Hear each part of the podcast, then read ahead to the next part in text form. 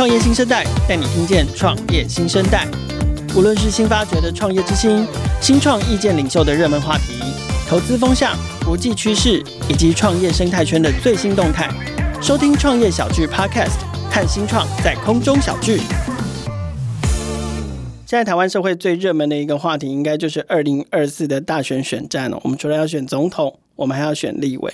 那每次谈到选举的时候啊，我想大家最关心的问题，不外乎就是，诶，派谁出来选？还有我要选给谁？然后另外一个呢，则是钱的问题。钱的问题，大家最关心的就是所谓的政治现金。到底政治现金呢，要怎么收？然后收到的这个钱之后，钱会花到哪里去？我想。不管是人或钱，应该都是选战里面的核心。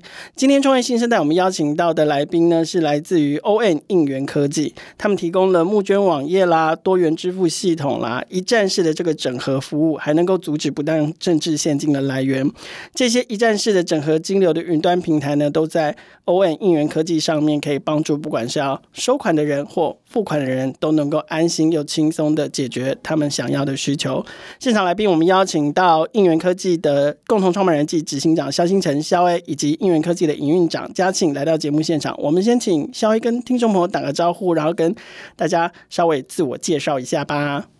Hello，各位听众朋友，大家好。呃，主持人凯友你好，呃，我是肖兴盛，那大家叫我肖 A。那我的背景比较特别，我之前大概一八年以前是在呃美国是小留学生，所以很早就出国就学留留学，留学然后对，然后后来也念这个，又念这个。博士班，然后最后离开学术界，然后有参与在美国参与创业，参与了一些技术发起人的一些角色，所以当工程师，然后接触了几个不同的新创团体，所以是在那个时候得到的一些新创经验。那一八年回来台湾之后，背景也蛮特殊，就是有参与一些呃政治活动啊，然后有发起公益团体，所以在这些不同的面向之下，然后在二零二零年就觉得说，我们好像市场上少了一个顺手的一个一个工具，一个技术的工具，可以让我。是在不管在做任何事情的时候，可以很方便的使用，所以那时候就发起了应援科技 ON。那到今天应该迈入第三年了，所以说，嗯，只希望有帮助到，实质帮助到大家，让各个团体或者各个有需要的人都可以有正面的注意，这样。好，我们待会再深入聊聊 ON 提供的服务跟创业经验哦。嘉庆也跟听众朋友打个招呼吧。Hello，大家好，我是嘉庆。那有一些人可能会叫我阿蛋，对，那就是两个称呼都可以。对，那我过往长期其实大概有八九年都在社福机构工作，所以其实蛮了解，就是公益组织他们碰到的一些捐款上啊，或者是在管理金流的部分的一个困扰。对，那后来可能公开收据就是一个困扰了。对，公开收据怎么开立，然后怎么去编辑这些资讯，就是都是人工的，真的很辛苦。作为一个捐款人，我就觉得每每次到报税的时候，我要把那些捐款收据找出来就很痛苦，然后搞到最后最后就不报了，不抵了。啊，就是有捐，放弃等于没捐这样子。真希望有一天，这个捐款的记录也可以直接汇汇入我的那个，就跟扣缴凭单一样，那直接一键式汇入，我就自己不用那边找半天。所以嘉庆的背景主要在 NPO，对对对。那你怎么都上线？你怎么会加入到应援科技来的？就是无意间，其实大家辗转认识应援科技，其实有在做公益组织这一块。嗯、对，然后那时候觉得说，哇，就是好新奇哦，就是有一个新的软体，一个平台可以协助公益组织可以做这件事，到底可以做到哪一些？我就很好奇，想说我亲自来看看好了。OK，对，所以你就这样因缘际会加入。那你们创业，刚刚小野有说嘛，创业到现在三年了，你们现在。团队大概长成什么样的规模？是是，然后它的组成啊、嗯、功能啊等等是怎么分配的？是我们大概大概超过二十个人了。那我们大概一半是。产品线，所以是包含产品经理啊，呃，UI、UX 设计师，还有一堆工程师。那当然包含我自己在内，我我也是工程师。所以你也身兼技术长这样？对，我是 执行长，身兼技术长。对，对啊，那另外一半就是呃，像嘉庆带领的业务团队啊，还有一些行政、嗯，财务等等的，所以就是非技术跟技术，我们总共二十几个人。嗯哼，感觉嘉庆在带领业务团队的部分，好像也需要一些特别的这个经验，因为毕竟你们面向的对象是非常精准的 TA。嗯嗯，就是说你们打的并不是广泛的客户嘛，一个一个去拜访，而是可能必须要是很精准的公益组织啦、宗教团体啦，甚至是更比较难处理的这个一一旦一旦选战到了就会如火如荼的这个候选人，比如说像这样的客户，好像还不是以团体为单位，对不对？是以个人为单位。嗯、对，所以团体跟个人其实我们都会去接触。嗯哼，对。那哎，那我好奇，要在这一块，你们是团，比如以政治界来说，是团体比较多还是个人比较多？个人比较多，嗯哼嗯嗯嗯，就像选去年选议员嘛，然后今年要选立委，嗯哼嗯，了解。刚刚其实稍微有讲到一些创业的缘起，那这些创业的缘起很大部分其实是绑在您的个人经验上，从新创、软体开发、技术、参与政治、参与公益，再结合嘉庆的背景，好，然后 Cook 成了这个题目。可是可不可以聊聊，就是？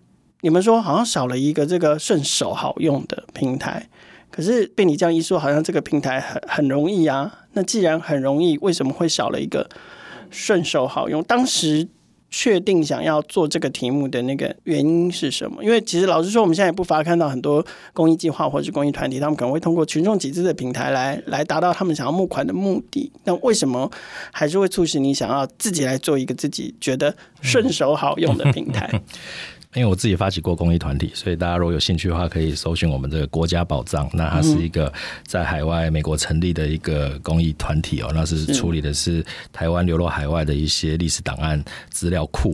那我也是那时候发起人，也是技术长。所以，呃，那在大家在经营这个团体的时候，最辛苦的当然就是资金的来源嘛，怎么样跟大众募款，怎么样呃提出我们的需求，怎么样让大家呃有管道可以把钱捐进来。那在这个过程中就发现说，其实这个事情是。很复杂，听起来很简单，就捐款这件事情，好像大家已经做了好几百年了，对啊，大家捐款常常在发生，但其实你捐了钱之后，后面的资料怎么收、怎么保存、怎么申报、怎么报税、收据怎么开，那怎么样体验很好的送到这个捐款人手上，所以捐款人的捐款经验。那他的资料安全，那收款人的收款经验，他的后续的这些复杂的流程，其实目前市面上还没有人一个系统性的一个一站式的角度来处理这一切，所以就是可能目前收钱有收钱的平台工具，那可能管理资料有管理资料的工具系统。但是并没有管理捐款人有管理捐款管理没错，分散对分散的。那分散了之后就变得很麻烦。第一个就是你如果两套系统，你就要常常这边汇出那边汇入，那这样子这个在资料安全上，我身为一个工程师，我就会觉得很不开心。就是我常常看到一堆 Excel 在那边跑来跑去，是对，那就会觉得很很很不安全。所以说当初的想法就是以自己的专业，然后做一个真的是整合式的，以这个以捐款的体验出发。怎么样把这件事情做到最好、最开心？就是我自己常常捐嘛，那我也收收过别人捐款，所以像主持人说、开友说的，我有收过公益的捐款。那我当然在二零一八年参与过呃台北市议员选举的时候，也收受过政治献金。所以这这这一切，那个时候我都是抱着一个很感谢的心情嘛。这每一笔钱都是大家就是无私无偿捐献给我的，所以那时候就觉得怎么样让这一整件事情可以做得更好，体验更好、更安全。所以那时候就是创业的初衷。是，嗯。刚刚肖有讲到复杂这两个字，我觉得个中到底有多复杂，也许来问问嘉庆最清楚。就是说，可不可以再跟我们深入描述一下，如果真的作为一个公益团体、公益组织，那在过往，这这个又很像我们过去在谈所谓数位转型的议题嘛？就是说，其实我们有非常非常多大大小小的垂直领域的产业，它其实都可以，也应该让。这个更好的、更优化的数位科技来介入，嗯，然后协助他们在一些流程上面、效率上面、产值上面等等的生产力上面，甚至是减低人力负担的上面，都享受数位转型带来的好的成果。嗯，所以我想请嘉欣跟我们说一下，就是说，根据你过去的经验，到底这件事情以公益组织来说，它到底有多么的？复杂，跟，跟跟多么的琐碎。那当然，更重要的是，在你经历过这样的复杂跟琐碎之后，你你看到了应援科技可以做到什么样的解决方案。那这个方案又可以带来就是大家什么样的价值？嗯，其实以公益组织来讲，他们在收受捐款的时候，会会有很多像很多收据的栏位要必要填写，因为它可能要符合申报，然后或者是因应民众他想要纸本跟电子的收据，又会有不同栏位的收集。嗯、所以民众在捐款的时候捐完，他呃的资料可能到公益组织端，那公益组织它其实是需要一笔一笔的捞出来，然后用手开立的方式去给他。嗯、对，那如果又碰到捐款者说，哎、欸，我今天电话要修改，我的地址要修改，那他又需要再重新再开再涂改，然后可能看他记录的管道，跟他记录在 Excel 上或者记录在哪里，他要再回到档案再去编修。是对，所以这整个其实都还蛮耗费一个人力的。那我自己会觉得，呃，公益组织在服务上其实也是已经很辛苦了。那他们应该要把力气花在该服务的上面，例如说是个案的部分，要专职在这个部分。对，所以像这种行政的部分，如果说有一个软体可以协助的话，当然是最好。嗯哼，对。那那我们可不可以从这个这个使用者流程的角度来跟大家说明一下，应援科技提供的解决方案是是怎么样？比如说，我们是从捐款进来，好，那我们如果说先从捐款者的角度。他们在平台上面可以怎么样？呃，方便或者是安心的捐款，然后进到这个收款端之后，我们又解决了哪些问题？嗯，其实因为这一切都会是走线上化了，所以其实在他捐款的时候啊，他只要去填一些必要的栏位。那今天他假设要电子收据，那就是必填一定会是 email；如果是纸本收据的话，可能必填就是地址。那这些其实基本上我们都会勾稽起来。那资料到后台之后，其实对呃组织来讲，捐款者要修改部分，他直接进到系统，直接一键去帮他做一个编辑。甚至收据它产出之后，也可以再做一些作废。对，那我觉得这可以就像我们在开电子发票。对，没错，没错。对，那这其实还有一个部分是你今天可以去筛选出你想要去开收据的对象，然后你直接透过系统一键的发出去。嗯哼，嗯哼，对，因为批次处理，对，批次的处理，一张一张开。对，然后你还要列印，然后还要再去邮局寄挂号啊什么的方式。对，对，对。那我知道，就是说平台上面除了这个，这个比较偏向于，比如说收据的开立啊，嗯嗯嗯，那在金流跟甚至你们还整合了 CRM、嗯、这两块，可不可以跟我们多说一点？嗯，我觉得我们最大的特别，其实是我们自己是个金流商，所以我们是代收代付的。那一般在走有关钱的时候，其实你都会找房间的几大的金流商去做处理。是对。那常常会碰到的是说，金流跟 CRM 是分开的系统，嗯、所以今天捐款者如果我要退卷，或者是他的要查他的交易记录，他的信用卡为什么刷卡失败？他必须要。就是打给这个金流商去做询问，但呃有时候可能不一定是那么立即的，是对。但我们今天其实是结合这两个，所以其实所有的处理我们都可以在整个的后台去完整的操作。嗯嗯嗯。CRM 的部分除了就是我看我刚才讲的售后服务这样 不对，就捐后服务之外，嗯，嗯，CRM 的部分是也可以提供给这个比如说公益团体或者是就使用你们平台的等等的这个收款方，他们也可以定期的针对他们的。捐款者进行这个顾客关系管理吗？对，其实白话来讲就是顾客关系，它其实是捐款者的关系。那它每一个其实会有一个捐款旅旅程，嗯，对，所以今天你其实可以去透过这个系统去。看出说，哎，今天大概几岁的人是你的捐款大户，或者是他们落在哪些区域？我们会有一些基本的分析。那其实这对于组织如果没有行销资源的时候，它是蛮受用的。他可以知道他这次推播的活动是不是有精准达到他的 TA。嗯哼，所以整体来说，你们觉得 ON 这个平台对于这个收款方跟捐款方两者之间都是就是带来最大的好处是什么？优点是什么？呃，其实我觉得就是我们提供一个很简便，然后很容易浏览、很容易理解的一个画面，让收款方可以去找到他要的资讯。但对捐款方来讲，他的这个捐款的历程体验是好的，因为他其实在两三个步骤就可以完成这个捐款行为。嗯，然后呃，基本上你只要看到资讯就填写，然后付款。而且也方便查询。对对对对对，他们自己也会有一个会员专区，可以去做一个查阅。是因为过去的话，我如果捐不同的单位，嗯，我就是要分头去查嘛。对对对对。然后没有收到收据，要分头去问嘛。或者是收据我弄丢了，尤其我觉得可能对公益团体这一阵子也很忙，因为在报税，也许很多人找不到收据，应该是可以补发嘛，对不对？可以补发。对他们应该也会也也有疯掉吧？就是哎。不好意思，我记得我今年三月我有捐一笔什么什么什么的，对，对对对，然后可是我收据我有收到了，但不见了，可以再补寄给我吗？嗯、然后不好意思哦，今天已经二十九号了，那个报税直到三十一号，你们明天可以让我收到吗？大家应该会疯掉吧？崩溃，对，他就说，呃，我的资料要修改，我的报税人名称要调整什么的。对，对然后应该你们不能拒绝吧？以前在公益组织应该不能拒绝，不能拒绝，对，你要立即去处理。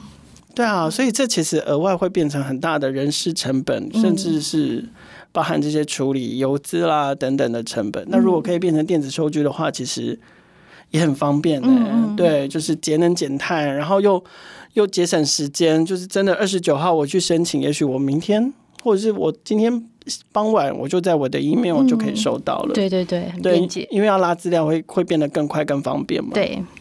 哇，wow, 好。然后我知道，好像除了公益这一块的话，你们现在好像延伸做了跟活动也有合作。那我不禁又嗯好奇，嗯、这件事情是怎么长出来的？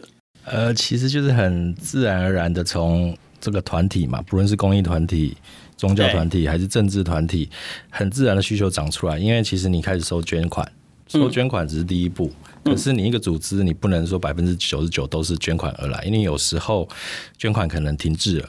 那你怎么样刺激这个捐款？通常有两个方式，一个就是推出所谓的捐款小物、兑换、嗯、品。那大家捐过像火袋，对，是各种光明灯、光明灯啊，或者是这个包包啦，所以帽子、衣服，所以就是很多人捐过了之后，哦，我又还我喜欢这个，我那我再捐一笔，我又拿到这个。所以很多团体这个其实都是他的命脉，所以他会推出各种小物、精美的啊，那刺激更多的捐款，这就是。组织赖以为生的一个方式。那另外一个就是办活动了嘛，就是实体的活动也好，线上的活动也好，直播也好，电音三太子，对，对，没错，或者是讲座、课程，各种方式，那就是刺激。在跟民众这所谓的 engage，在跟他在互动、哦、交流，也是 CRM 的一环，也是 CRM 一环。那也是更让民众更认识我们组织，那亲自来看过我们的理念之后，会更容易想要捐款。是，所以我们身为这个平台，我们如果只做捐款，只做 CRM，好像没有办法满足到全部。是，那以我个人的个性讲说，我不喜欢。有我没有办法满足的事情，你就是想要做 one stop，你就是要做 all in one。对，我连最难的金流我都把它做起来，其他我怎么就是只差那一步了，我怎么可能不做？所以我们就是当初我就跟我工程师说，嗯，我还要做票券，我还要做活动，然后都被骂了半死。但是我就说就是一定要做，然后半年就把它做出来。所以我们就是，嗯、其实我们就是那面就搭载了一个票务的活动系统。嗯，所以就跟房间的很多呃卖票的啊，或者是办活动的系统，其实已经是功能已经是相仿。那我们就是说在上面可以直接收钱，你要办有票价的活动，或者是免费的报名，那你可以直接在上面上上架活动啊，那可以直接收售就卖票，或者是直接收报名。那另外一块就是我们也有一个商城。所以你也可以直接上架你的小物啊，直接不管是免费的还是要要价的，都可以直接上架，然后让民众去兑换，不论是捐款兑换还是直接现金购买，这非常不一样。因为捐款兑换，你拿到的是收据抵税用的；现金购买，你拿到的是发票。那这两种我们都有，都串好了，所以你捐款就拿到收据，现金就能拿到发票。非常简单，对组织来说根本不用做任何额外的事情，嗯、所以这就是我们一站式的整合提供的服务。就是我们不是说我们想要这个，我觉得这个功能很帅，我就做下来，不是。我们是觉得说组织它的用户的需求，用户的需求。所以，嗯，嗯，对，我们上次去这个 AWS 的讲座，他就提出说，那个创办人 Jeff Bezos 他是就是逆向思考。那我们就是学的很透彻，我们就逆向从我们客户的需求上先去看出他需要什么，逆向然后推敲，然后把它做出来。那目前看起来市场。反应就还不错，就大家会觉得说，哦，我因为有些组织可能一开始看不懂我们在干嘛，他可能觉得，哦，我捐款我已经有那个金流平台，对啊，我也有一个 CRM 了，那可能不用。可是我们非常非常多的客户就是，哦，我要办一次性的活动，那我先跟你试试看，那试完之后体验非常好，那渐渐的就其他的功能也都转到我们这边来，对对对。可是进一步请教，那就是所以要能够使用这个，比如说活动啊，或者是商城啊这样的服务，它必须要是。有使用捐款的功能的客户吗？我我的意思就是说，好，我是五月天演唱会，那我可以单来使用。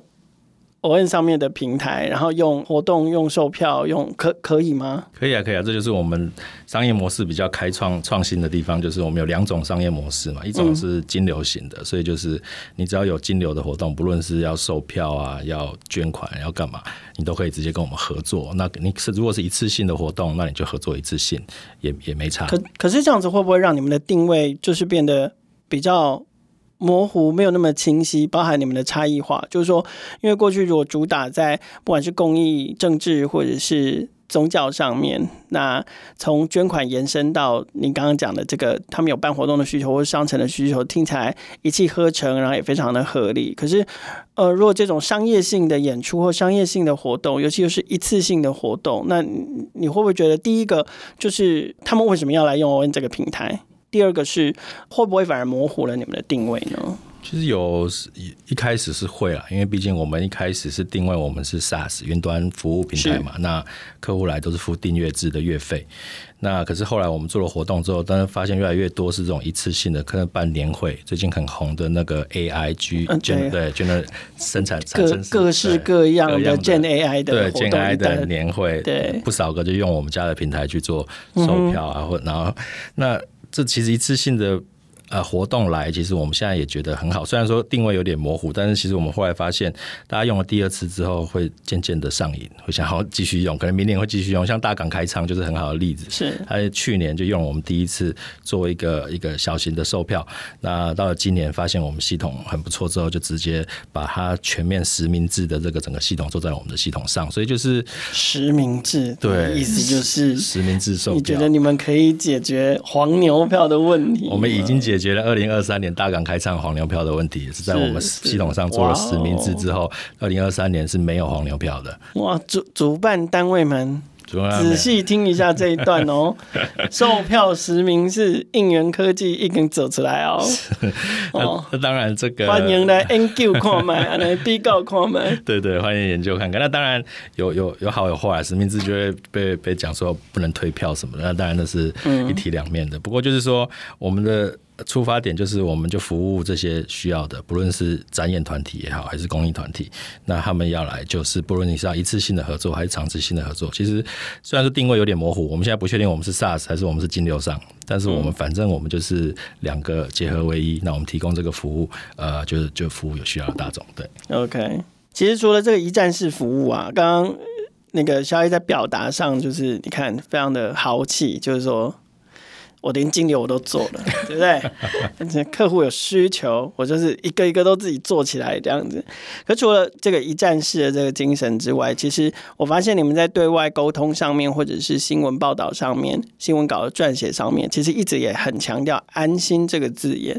尤其尤其，当然捐款人要安心，或者是花钱的人要安心，这件事情挺挺顺理成章的，这个我们可以理解。可是很多时候，我发现你们在强调的是这个收款者也要安心，可不可以？跟我们嘉庆可不可以先跟我们聊一下，就是对于安心的这个概念，你们包含了哪一些层面？嗯，然后跟你们为什么这么强调，就是说让收钱的人也要安心，收钱人当然最安心啊，他这样还是他怕收不到钱这样？我觉得安心其实有时候是建立在。一个关系就是信任感上面对，所以捐款安心，我们很可以体会嘛。就是捐款的流程上，我的资讯安全是不是安心的？我的信用卡有没有被盗用出去？对，那对收款方的安心，其实就是这个金流，他今天能不能够顺利收到？那他的收到的这个金流背后的那个人，他是不是诈骗还是什么的？对，那这些其实，在我们系统端，他都收到的钱也会有问题。对对对，那包括说，如果你集体大流量的时候，它会不会掉单？那这个也是收款安心不安心的一个事情。对，所以我觉得安心是建立在信任跟稳定度上面。嗯哼，另外一个安心，我想最重要的就是，可能这个回到校医的专长，就是资讯安全。在资安上面，你们好像其实也非常的注重，可不可以跟我们聊一下这一块？是是，呃，资安。这是生活我们金流商是非常基本的，因为要作为金流商的第一步或者第零点一步，就是要拿到一张证照，叫做 PCI DSS。对，当初为什么你们为什么要自己成为金流商啊？这个可不可以故事可以跟我们说一下？那坊间现在是蓝跟绿嘛，好像只剩两家嘛，对不对？是。就为什么你坚持要做自己的金流？因为什么都想自己来，呃，当然能不自己来也不会想自己来。但是就是说，因为我在美国创业惯了，我在零我我一八年回来台湾的时候，已经在美国已经创业圈打滚了五六年了。那在美国金流真的是就跟喝水一样简单。你今天要上网卖个东西，你几乎是就如果你有技术背景的话，你大概是半小时内就可以搞定的哦。所以说非常非常简单。那在台湾其实没有没有没有那么简单，没有那么简单，对，没有那么所以才会问你为什么要自己做。所以就是想要，嗯，做一个可以让大家觉得有这么简单的事情啊，想要、嗯、想要模拟到国外的那个，但当然台湾的金融体系相对的紧缩了，所以在这个限制之下，我们还是想要做到尽量简单。就是很多团体、很多个人是没有工程背景的嘛，所以他们如果他们想要快速的收受捐款也好，或者是抖内，或者是卖一些小物、卖个票、办个讲座，那能不能提供他像美国这些我之前那么多很方便的服务，可以很快的就上线，很快的就成交，那又又不用担心被诈骗、被盗刷，然后掉单这些有的没有的，所以就是。就只是一个出发，想说呃之前的体验，我想说常在台湾复制一个一样的体验了，嗯，也不是说为什么要硬干。对，可是可是这样你要扛的那个治安的压力就很大嘛。今天的新闻就是又说好像政府不知道哪一个网站，然后申请资料，然后改一改，就就各自就外泄问题。对，就是说这些东西，当然我觉得所有所有有资讯外泄、资讯外流的这些，不管网站，不管是服务哈。公部门的私单位的，我我想他们都绝对不是有心的，那那个就是可能缺乏意识，缺乏自然的意识，或者是可能技术能力就是不够好，或者你扛着这个自然的压力，所以你们在自然上面做哪些努力？我觉得当然就是从最基础基础做起啊，所以我们的打造是百分之百是云端式的平台，所以我们是没有任何。自己的机房、自己的机台这些的，所以我们我们工程师其实一开始创立，我们拿到那张治安证照，我们正式成为金流商的时候，我们应该只有三个工程师，包括我在内，所以是非常非常少的。那所以我们能做的就是，我们就是搭载在云端上面，就是呃所谓的亚马逊的这个云端机房，所以就代表我们呃我们外也不是外包，就是我们把我们。踢皮球，把治安的责任踢给他九十 percent，那剩下十 percent 我们大家要自己负责。所以就是说，我们不用负担所谓主机的这个安全啊，它的防火墙啊，它是不是软体有没有更新啊？可能加入了一个大王国，它的城墙可能比较厚，这样。对啊，现在就是云端的趋势。为什么云端现在这么夯？就是因为其实你上了云，你就是有一定的安全层级。是，对对对，所以就是像那我们有时候去一些传统的客户开发，大家会觉得哦，我们在云端上他就很不习惯，但是其实渐渐想要推广这个想法，就是云其实是带来很多很多好处。那我们在上面成为一个金流商，其实最重要的好处。就是我们的安全层级相当高，因为大家如果说亚马逊 AWS，其实你看 Netflix 也是在 A W，它也是加在 AWS。其实大部分的东西，你你可以国际上的东西，Uber 大概大部分也是加在 AWS 上面。所以就是我们加在上面，我们从一出发就是跟人家站在同一个起跑点上面。所以我们只要做到呃一些我们该做的，其实我们就可以，也不是容易啊，就相对的容易，比起我自己把我自己机房加在我办公室还要容易很多，去拿到那一张治安证照。那也是因为我之前创业的时候都有这相关的经验，所以就把它呃，我之前在美国创业的时候处理的是另外一个题目，是它是叫 HIPAA，是所谓的医疗各资的保护，所以我有一个团队是做这个物理治疗师平台的，所以上面的资料是必须要符合 HIPAA，就是。医疗等级的安全保护，对，所以在那个时候就有很强力的洗礼了，就是对于资料安全啊，系统要怎么架，这要求要求应该也很高，要求非常非常高，而且在美国是罚的很严的。你的个资，你泄露了你客户的医疗个资，你就等等着被罚到整间公司关起来。嗯，那在台湾我们没有这种，对，没有这种 相当严厉的法令。那对于个资的保护，呃，这可能另外题目，是 之后再聊。但是就是有有那个洗礼之后，我这一次大概就知道要怎么做，要怎么保护。怎么架构？那所以现在我们也可以说，我们就是拿到一些证照，不论是金流上的 PCI DSS 还是 ISO 二七零零一，那甚至我们都觉得还不够，因为我还是被客户质疑说，那如果真的发生了。外泄事件怎么办？怎么办？对啊，如果人家捐我钱的人来跟我赔偿球场，那我们就听顺从他的想法，我们就去保了这个治安的保险。哦，OK。那我们几乎是业界第一家，因为我们去买那保险的时候，那寿险公司还不知道怎么出这个治安险这一块，各自外泄险，所以我们就是想说，我们就要买。那他最后就出给我们，我们就是大概就就把保了在一千万。那他创立只出一千万，我们现在应该渐渐开始陆续可以提高这个。也就是说，如果我们真的发生了很不幸发生治安外泄事件，被求偿的时候，捐款人求偿，那我们是有这个险可以出现。有保险公司赔，不不怕影响到公司营运的。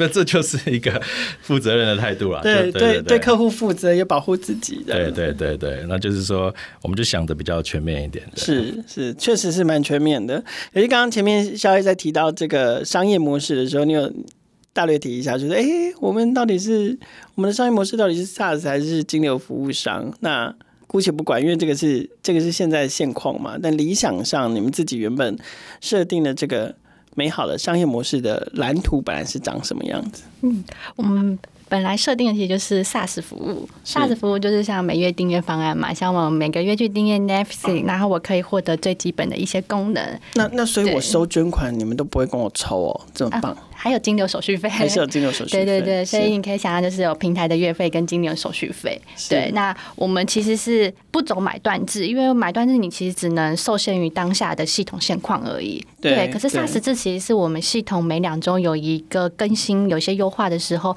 每个客户其实都可以享用到。嗯嗯，其实我们对于这种。呃，当然，当然啦。政治政治团体如果牵涉到这个个人、个人或团体，如果牵涉到选举的话，当然另当别论。但是如果理论上来说，你们的客户其实都应该是要永续经营的嘛？对，对啊。所以说，专案式或是一次性的这个买断服务，其实对于这个跟这个团体想要永续经营下去的这个方针，其实是有一些违背的。所以采用订阅制的方式，然后不断的呃持续使用平台，跟不断的强化平台，是你们。希望最理想的商业模式。可是，那如果这如果将来这个只是来办活动的人越来越多呢？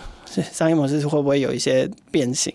呃，当然我们会朝向希望办活动的人持续的用我们办活动啊，因为其实活动很少办一次就回家了，对，嗯、通常是年会每年都会办一次嘛。那办了年会之后，有其他的小会，所以其实我们都是合作一次之后，呃，甚至。看了我们系统渐渐长出他们其他的需求，有人办完活动之后，哦，看了我们商城就开始做活动后的周边，对的周边的推广，所以其实我们。其实我们就是一个工具，我们不是一个平台，所以人家问我们说，你们跟那些群募平台有什么不一样？就是我们不是平台，我们是工具，我们就是做好这些工具，你可以拿去，你想怎么用就怎么用，你就是受限于你的创意。你觉得你要办活动就办活动，你要办讲座课程或者是什么会员，我们真的有会员系统，所以其实有很多人拿我们收会费，对吧？很多对什么工会啊。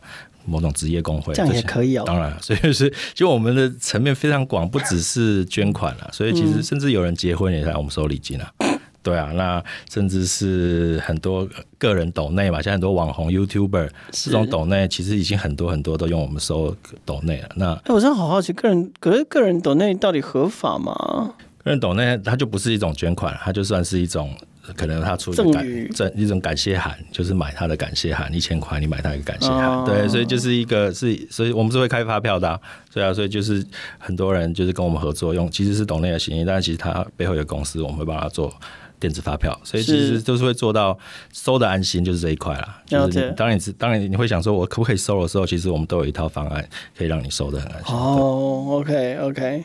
好啊，那那其实听起来应该接下来就是因为刚刚嘉庆有讲到嘛，你们每两个礼拜就会推新的功能。那可是我想有没有一些比较大的这个你们设定的目标或者是时程？就是接下来应用科技还会推出哪一些可能更优化的或者是嗯更高端的变革？嗯其实我们的基础架构已经成型了，所以我们就是金流收款，嗯、那系统 CRM 客户关系管理系统背后，那还有活动嘛，票券嘛，那还有商城，所以然后还有会员系统，所以可以收会费、收会员。那所以其实这个已经算是蛮大包的。那我们现在要做的是把整个整合的更好。比如说举个例子，我们推出一个叫做会员专属的商品。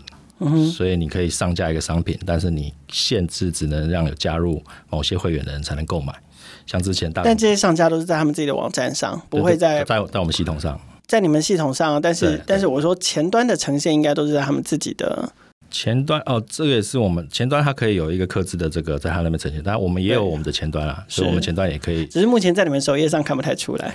呃，对，那是因为我们用法非常多，但其实我们也有一个算不错的前端是商城式的，可以直接在我们这里上架。哦、对，对，那要登录才看得到吗？也不一定，不用，没有需要登录。OK 对对对 OK，所以我们可以找一些例子。那之前像是大港开唱，他就推出过，你要加入他大港人的会员才可以某购买某些商品，嗯、所以就是这这就是我们各个不同功能之间。的更紧密的整合，那我觉得这个会是我们未来的发展。就是我们其实在这个功能已经有点多了，但怎么样做更紧密的结合，这是我们的强项。听起来像是要延长那个那个顾客生命周期。对，就是说，但讲粗鲁一点，就是一只羊可以多 多扒几皮几层的那个羊毛，羊毛这样，我没有讲那个，对，就是说，因为过去比如说捐款可能是习惯的，有些人习惯是可能要碰到事件，重大事件我才会捐啊，然后宗教可能是重大的这个神明的生日，或者是人的重要的这个祭典，什么过年要这盖要干什么的才会出现嘛。可是接下来你们要做的，其实就是希望把这个。收款方跟他们的顾客一直讲顾客，真的是怪怪的。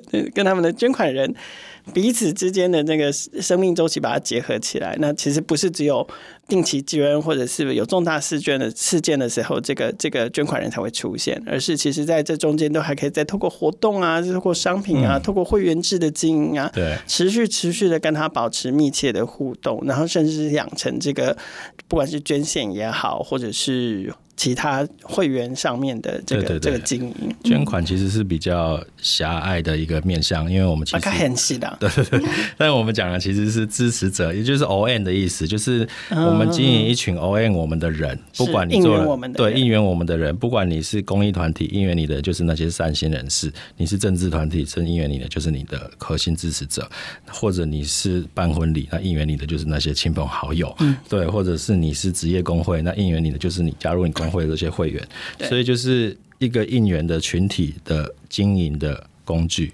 那这个我就是讲，它是一个开店平台啦。但是我们开的店不是一个零售型的网络商店，我们开的店是一个非零售型的组织。对，不论你是工会啊、非营利机构啊、政党啊，还是一间庙。都可以用我们来开，我觉得听起来很像社群变现的一个 一个工具跟解决方案。对，每次都用最简单粗暴的方式开放。就是说，就是说，过去其实大家对于经营社群都很有想法，大家都因为一群人能够因为相同的理念或价值或需求聚集在一起，这当然大家然后有一群人这样抱在一起抱团取暖都很开心嘛。嗯、这这我觉得这是人类社会很正常的行为。可是往往社群。要经营下去，就是少了收入这件事情，往往是无以为继的。所以，社群变现也一直是很多在组织社群或经营社群的人的一一件很很痛苦的事。然后又不希望它变得非常非常的现实。对对对，对，所以我觉得 OM 的这个概念刚好就是完整的诠释，也解决了社群经营者如如果真的要在社群上面变现，可能是可以采用的一个好的解决方案跟工具。对，我就讲的非常核心，这就是我带来的想法，是因为其实。在美国的时候做这些，不论是非营利也好，通常就是会有酬劳的，就是、嗯、但是台台湾常常很多人就是无私奉献、牺牲小我，然后都无仇这样子。但是我觉得这不是长远之计，所以社群变现，是我觉得这是可以刺激好的事情一直持续不断发生的一个一个方法。好欧燕前一阵子也顺利的又拿到了一个新一笔的资金，然后在当时的新闻里面也有提到，因为你们你们这次的投资人里面也包含了国际性的创投 Five Hundred Global，然后在当时的新闻里面其实有提到说，接下来海外发展会是你们的重点之一，可不可以请二位跟我们分享一下，就是欧燕接下来好，除了海外发展之外，未来还有没有什么一些重大的计划？